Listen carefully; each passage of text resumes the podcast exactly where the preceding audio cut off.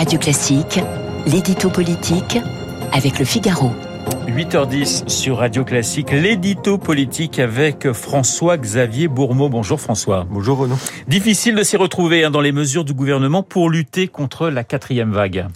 Ah oui, entre le discours euh, martial d'Emmanuel Macron sur le pass sanitaire le 12 juillet dernier et sa mise en application concrète dans la vie de tous les jours, il y a quand même un gouffre. Et effectivement, c'est plus très facile de s'y retrouver. Entre les dates, les lieux, les âges, les vaccinés première dose, les vaccinés deuxième dose, les pas encore vaccinés, les anti-vaccins, le masque, obligatoire ou pas, ou au bon vouloir des uns, des autres, du gouvernement, des patrons de salles de cinéma, l'isolement pour les cas contacts ou pas, tout ça est en train de devenir totalement incompréhensible. Et si c'est incompréhensible, c'est inapplicable. Et si c'est inapplicable, eh bien cela n'aura aucun effet sur l'épidémie. D'ailleurs, l'exécutif reconnaît lui-même qu'il y a un vrai problème sur le pass sanitaire. Il le reconnaît à demi-mot, mais il le reconnaît. Comment ça, euh, François-Xavier? Eh bien, au début de la semaine, quand ça a commencé à cafouiller sur les nouvelles mesures de lutte contre le Covid, l'Élysée a donné une consigne au gouvernement. Il faut faire de la pédagogie. Les ministres ont été priés de faire la tournée des matinales radio et des chaînes info pour expliquer comment fonctionne ce fameux pass sanitaire et pourquoi il était mis en place qui a le droit de faire quoi, comment, où, avec qui, qui peut être contrôlé, comment, par qui. Alors en général, quand un gouvernement commence à vous expliquer qu'il va faire de la pédagogie, c'est qu'il y a quelque chose qui s'est pas bien passé quelque part. Et pour le pass sanitaire, ça s'est d'ailleurs tellement mal passé que c'est Jean Castex lui-même qui a dû faire le trésor de TF1 pour essayer de clarifier tout ça. Et est-ce qu'il y est arrivé, le Premier ministre?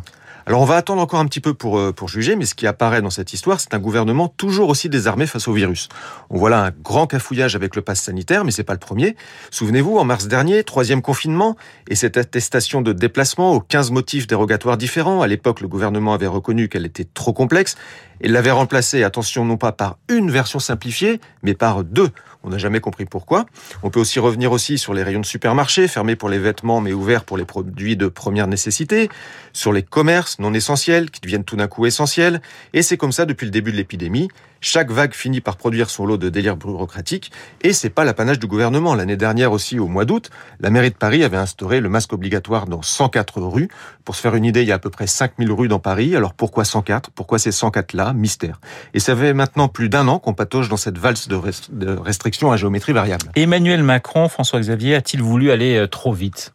Eh bien sans doute. Le président de la République pense qu'il lui suffit de parler pour que tout se mette en place derrière. Parfois, ça marche. Avec son discours du 12 juillet, il a provoqué une ruée dans les centres de vaccination.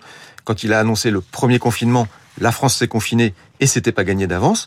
Mais parfois, ça rate. Emmanuel Macron parle et ça n'embraye pas derrière. C'est le cas avec le pass sanitaire. Généralement, ça se termine par une marche arrière. On y est. L'édito politique signé François-Xavier Bourmont.